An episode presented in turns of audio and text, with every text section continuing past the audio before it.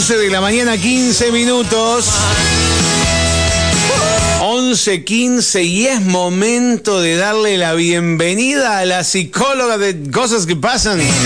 Tenemos turno con Josie, la licenciada Josefina Gargiulo. Buenos días, bienvenida, ¿cómo le va? Hola, buenos días, gracias por los aplausos, gracias. No, por favor.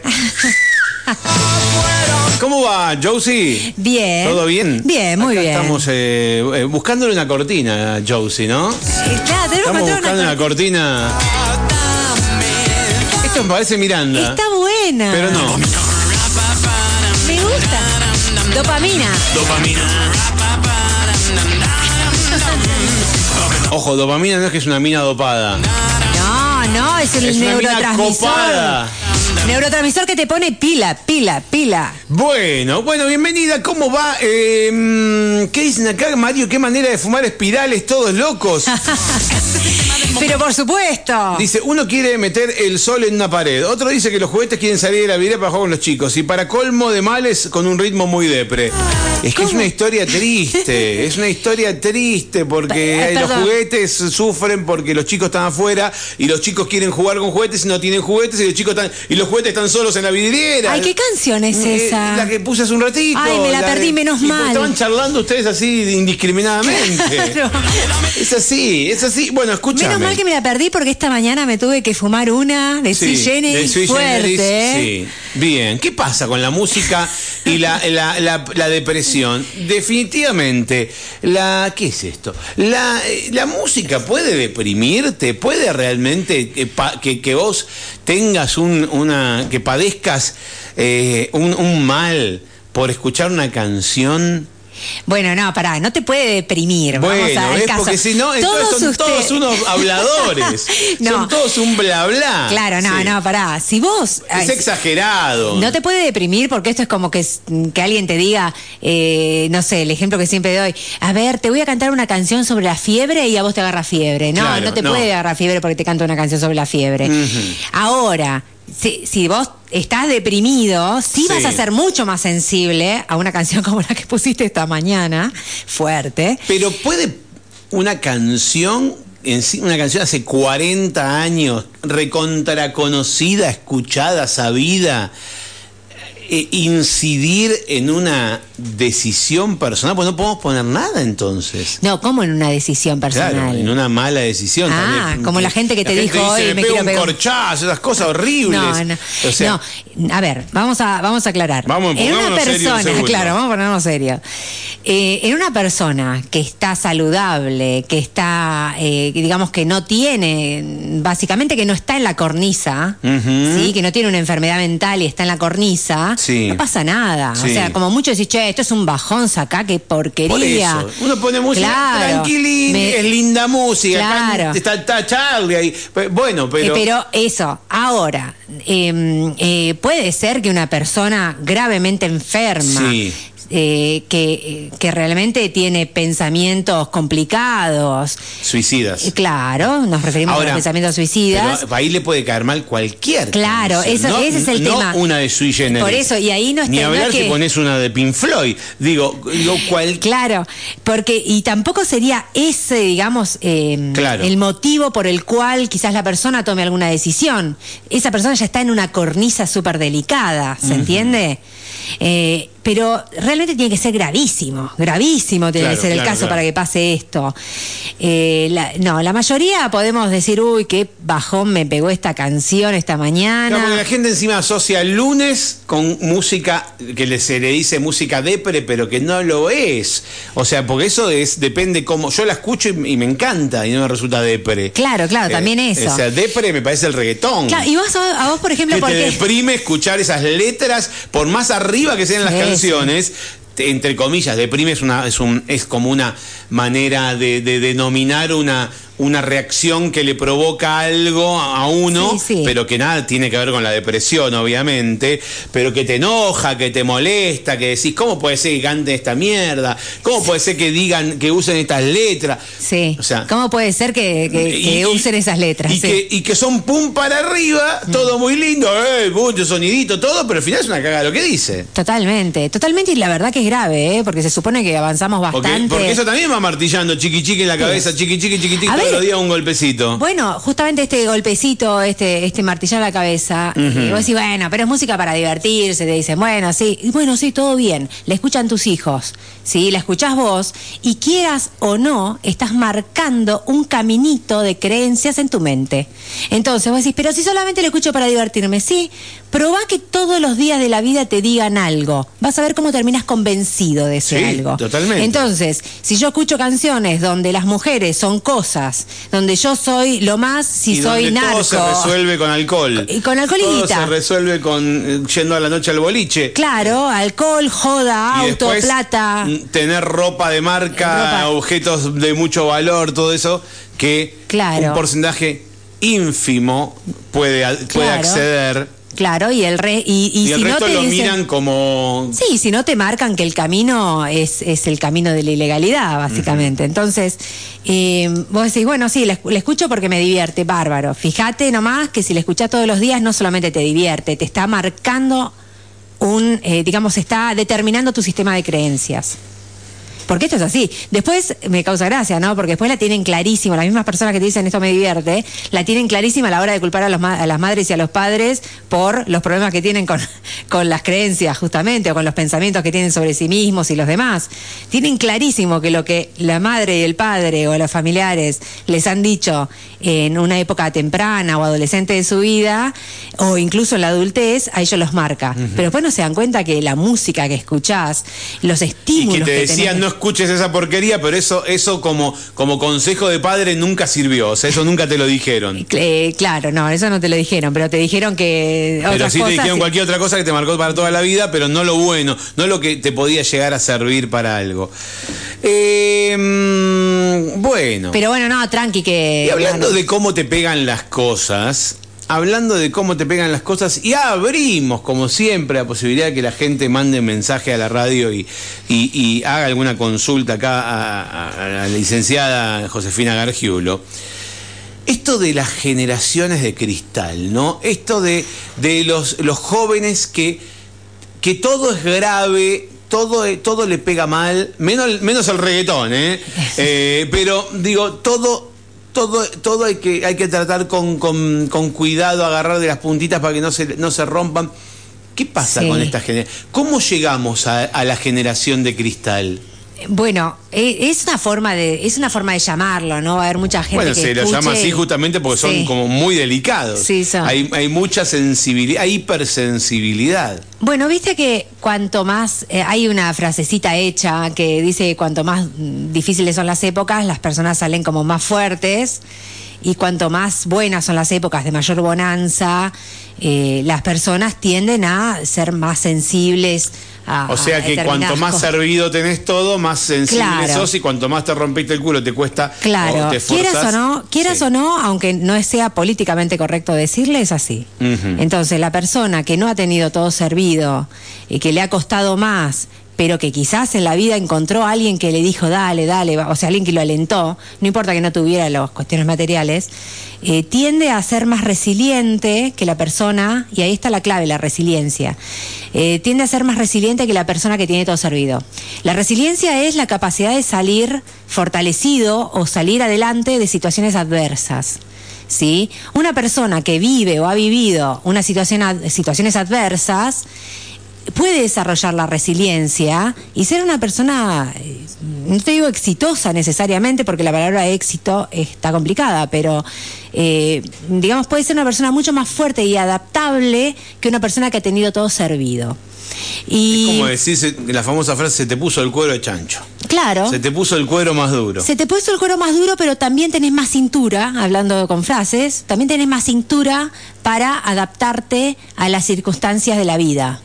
En cambio, si a vos te, de- desde chico esta cuestión eh, que, que te, a ver, te sobreprotegen, te cuidan de que no, como me han pasado muchas veces de escuchar mamás y papás que me dicen, yo no quiero que llore, no quiero que llore. Pues sí, wow, qué, qué, pero literal, ¿eh? Esto va a pasar, me, lo- lo he escuchado más de una vez. Vos decís, wow, qué pobre chico, ¿no? Chica, pobre, pobre, eh, ¿qué le va a pasar en el futuro? Eh, ¿Cómo no querés que llore? Si llorar es una expresión de las emociones absolutamente normal y esperable y es necesaria. Entonces, no te digo que vos lo hagas llorar pegándole al pibe, eso Claro, no. claro. Pero no se trata de que no que lo cuides de todos los estímulos del mundo, porque ese chico después no va a tener con qué defenderse en el mundo. Entonces, estos, eh, estos, est- esta generación, que sería como mi generación, que estamos criando chicos que quizás porque nosotros no la pasamos fácil, creemos que a nuestros hijos le tenemos que dar lo que no tuvimos, los tenemos que cuidar de la manera que creemos que nuestros padres no nos cuidaron, como mucho mambo ahí personal, volcado en la crianza de los hijos, y que resulta en niños que posiblemente sean muy sensibles al, sufrimiento ajeno, que tengan empatía, ¿no? Que eso lo necesitamos. Pero luego son niños o son personas que eh, no se adaptan fácilmente a los cambios y que cualquier situación de estrés o de desafío los vulnera fuertemente.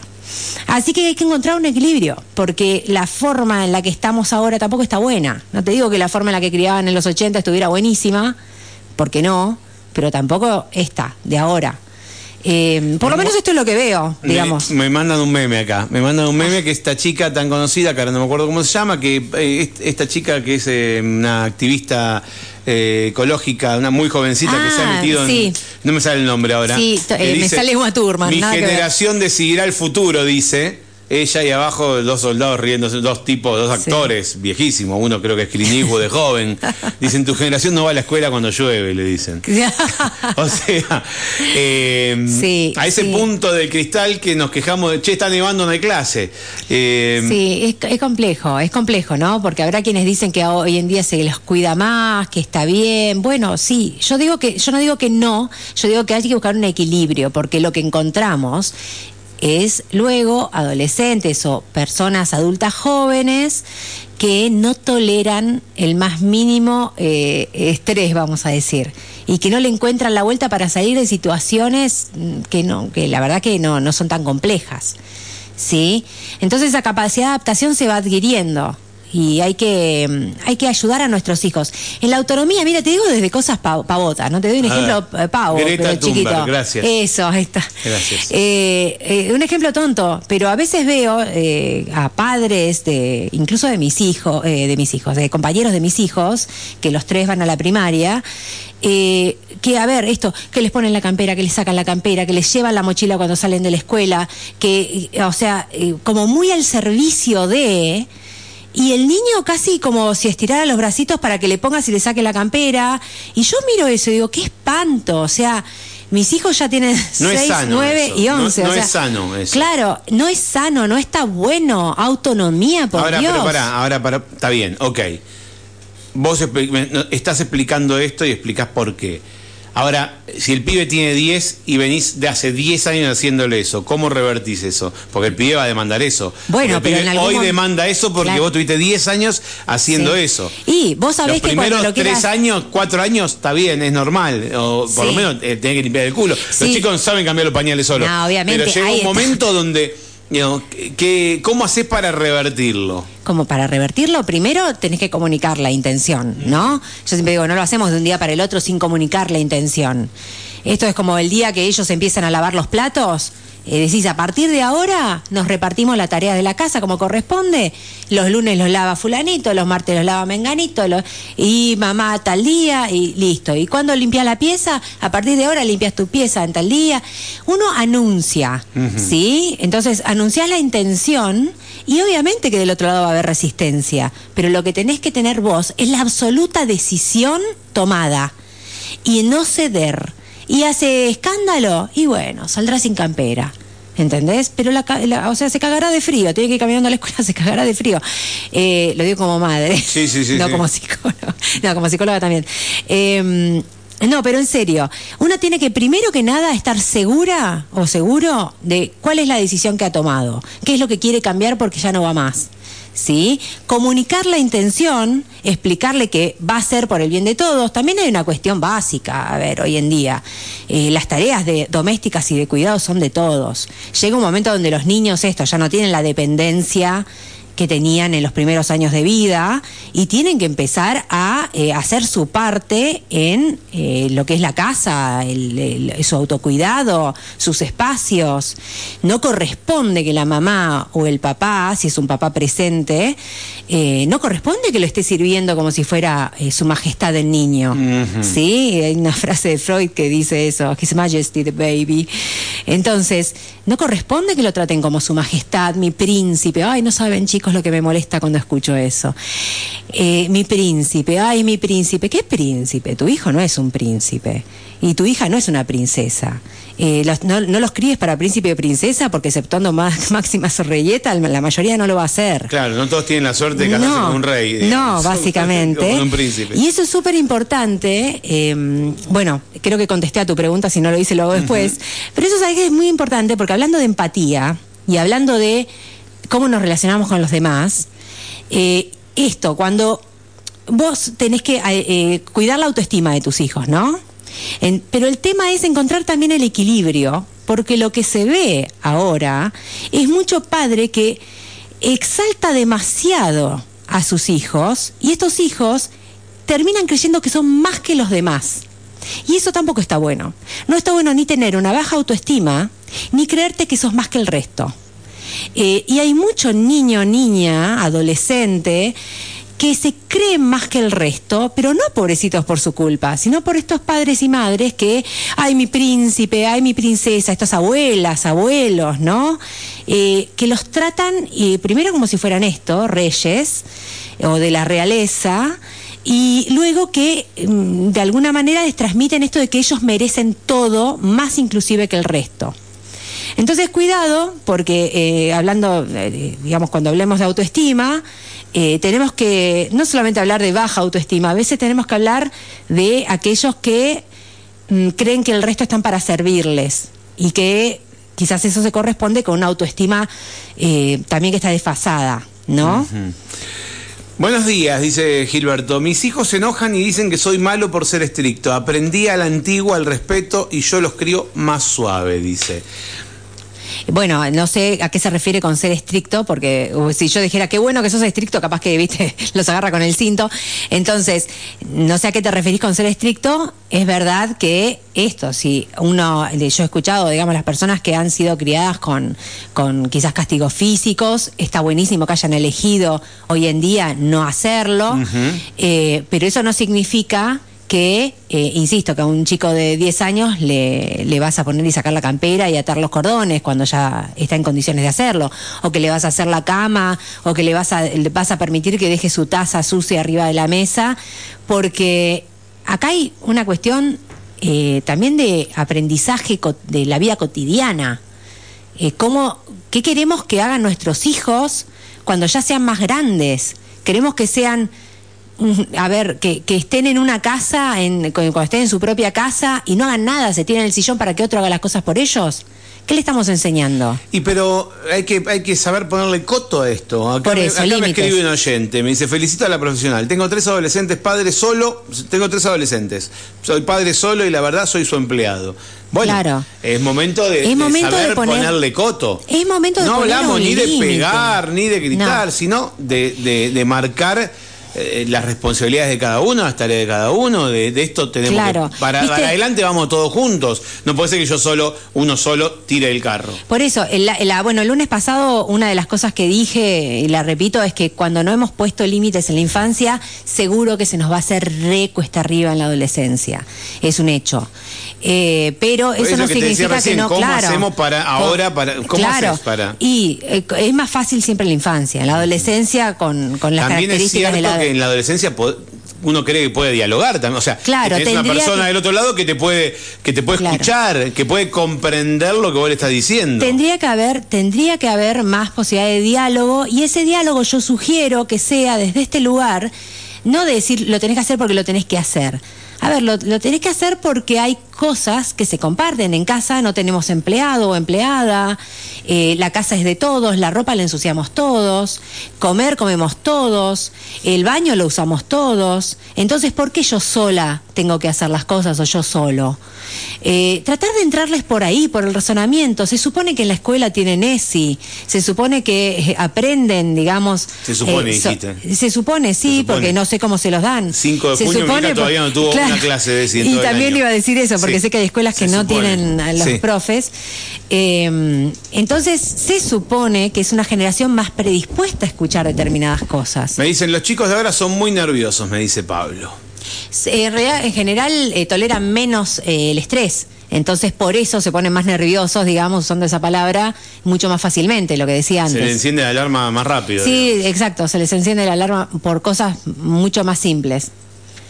Eh, pero sí, complicado. Eh, me dicen acá, la mejor educación en casa fue la que tuve entre los 70 y los 80. Y en mi colegio, en clase, ni una mosca se escuchaba. Respeto total a los profes. Bueno, eso. Eso es un tema, ¿eh? Eso. En, eh, charlas y no, porque se- los pibes se tiran avioncitos, boludean. Siempre existió el boludeo. Yo fui al secundario entre el 88 y el 92 y el boludeo existía, pero cuando se decía basta, era basta porque cagábamos fuego. O sea, porque existían las amonestaciones, porque nos mandaban a dirección, porque tenían que firmar nuestros padres, porque nos quedábamos libres si nos pasaban de, de amonestaciones. O sea, no había mucha tolerancia. Boludeábamos, jodíamos, jajaja, se daba vuelta el profesor y decía basta, y era basta porque si no salía, llamaba al preceptor y se pudría todo. Había una consecuencia. Hoy los docentes viven pidiéndole que paren a los pibes y los pibes no paran. Sí, eso. Y eh, ni eso hablar es- de lugares donde el problema socioeconómico, eh, eh, que el entorno eh, es más grave. Insisto, cuando ves la película El, el suplente de, de Minujín, ves claramente algo que acá casi te diría que no pasa. Eh, hay, hay algunos colegios que, que se acercan a eso, pero igual hay una distancia que No tiene vi. mucho que ver con, con la situación socioeconómica de- de- de- del alumnado, ¿no? Y la situación que, que viven, en qué se convierte una clase, ¿no? En, eh, ¿Qué es una película tipo? Había una de los 90 con eh, Michelle Pfeiffer. Es una película eh, gang- de- que tenía la música Gangsta Style, eh, Gangsta algo. Gangsta. Paradise. Sí. Bueno. No, esta no, es no, de. Juan Minujín Ah. y es docente en la escuela El- del conurbano y, Sí, y se a mí- conocen A mí me preocupa. adentro y fuera de la escuela A mí me, me preocupa un poco en este sentido que, como por mi trabajo he tenido como contacto con docentes, eh, veo que eh, hay mucho maltrato. eh, eh, maltrato del alumno al docente. Pero, ¿por qué lo menciono? No porque no exista quizás docentes que, que también hagan su parte, pero que está naturalizado el maltrato del alumno al docente en, las en algunas escuelas secundarias. Entonces, eh, eh, eso me parece muy grave, muy grave cómo está eh, no solo naturalizado, sino que además no hay políticas institucionales para proteger al docente, particularmente del secundario, eh, de este tipo de maltrato. Pero maltrato literal, maltrato psicológico, maltrato verbal, y, y bueno, solamente sale en los medios cuando se trata de maltrato físico, ¿no? Que es como el extremo. Pero el maltrato verbal, el maltrato psicológico al docente es algo que vengo observando ya desde hace varios años, que es cotidiano. Eh, en- no te digo en todos los ámbitos eh, educativos, pero que pasa, pasa, y el docente parece como que tiene que tomarlo como parte de su trabajo, y eso, el maltrato no es nunca parte del trabajo. Totalmente, Que el totalmente. pibe te diga una barbaridad, que, que, te, que te diga cosas horribles adelante de todos los de, lo de la clase, cuando vos quizás estás simplemente intentando dar una clase, eh, o al punto de docentes que los han hecho llorar, es gravísimo. Es para RT, les digo desde ya. Es gravísimo. Bien, bien. Bueno, esto es eterno, digamos. Podríamos Ay, hablar sí, horas un y, montón. y quedan mensajes, pero bueno, nosotros vamos a ir cerrando Dale. este encuentro eh, y, y nos vamos a encontrar. eh, y, y fue surgiendo, em, arrancamos con una cosa y siempre nos vamos yendo por, por las ramas, pero siempre con temas, ¿no? Eh, y me quedo con un, hablando de letras de canciones, con un mensaje que me mandó Fede más temprano cuando empezamos a hablar. Que dice, pones canciones tristes para sentirte mejor, tu esencia es más sensible eh, que el mismo dolor. Eh, Esa es la letra No, de no, tu esencia es más sensible, del mismo dolor De vendrá un nuevo amanecer, de Cerati. Eh, dice, qué, qué lindo, dice, saludos. Bueno, Sí. cuando hay letras distintas, ¿no? Cuando... Sí, sí, cuando las letras también a veces esto también expresan Nos un llevan estado a otro anímico, lado. nos llevan a otro lado, a lo que estamos sintiendo. Bueno, muy lindo. contanos cómo te encontramos y aparte estás dando unos cursos, quiero que me cuentes. Eh, sí, estoy con talleres. Este Sí. sábado 10 es eh, ya el taller de adicción a la comida. Así que los invito a seguirme en Instagram, en Facebook, eh, como psicóloga Josefina Gargiulo. Ahí me piden info o en el WhatsApp 2944-303-781. Eh, porque bueno, la verdad que ya, ya largué ese, está Ay, se había, se había como bajado mucho el volumen. Eh, se, mm, está buenísimo. Ese, el primero ya es eh, hoy el, el 10. Después vienen de ansiedad y de otros temas. Así que para tener info de los talleres que van a estar, insisto, muy buenos. Eh, y divertidos, eh, eh, pueden, pueden comunicarse al psicóloga Josefina Gargiulo en las redes sociales. Acá te hago un paréntesis antes de dejarte y dejo esto para la próxima, pero también existe, me dicen, el maltrato del docente hacia el alumno. Lo dije, yo lo Eh, mencioné. Sí, no, pero dice, y por miedo a que le bajen la nota o, o- o tener alguna consecuencia en, en la calificación, el alumno se tiene que callar. Sí, sí, El lo alumno- mencioné. Lo que sí. pasa es que el alumno, eh, y esto y ya no te robo más tiempo, No. lo que pasa es que el alumno eh, en general puede reclamar cuando eso sucede. O sea, yo sé que por una cuestión de poder a veces no se animan, pero hay mecanismos que, digamos, acogen esa denuncia. Claro, en pero al cambio, revés en es el mucho más complicado. en, eh, estoy hablando simplemente del el maltrato naturalizado, el que el docente no, no, no tiene quien lo defienda. Muy bien. Bueno, muchas ¿nos gracias. encontramos el lunes sí, que viene? síganme en las redes, que nos podemos entretener por ahí. Te Bueno. agradezco mucho, me encanta este espacio. Nos encontramos el lunes próximo entonces con la licenciada Josefina Gargiulo, con Josie y seguimos charlando. Tenemos turno con la psicóloga entonces los lunes a las 11 de la mañana, son las 11.41. Vamos a cambiar de tema.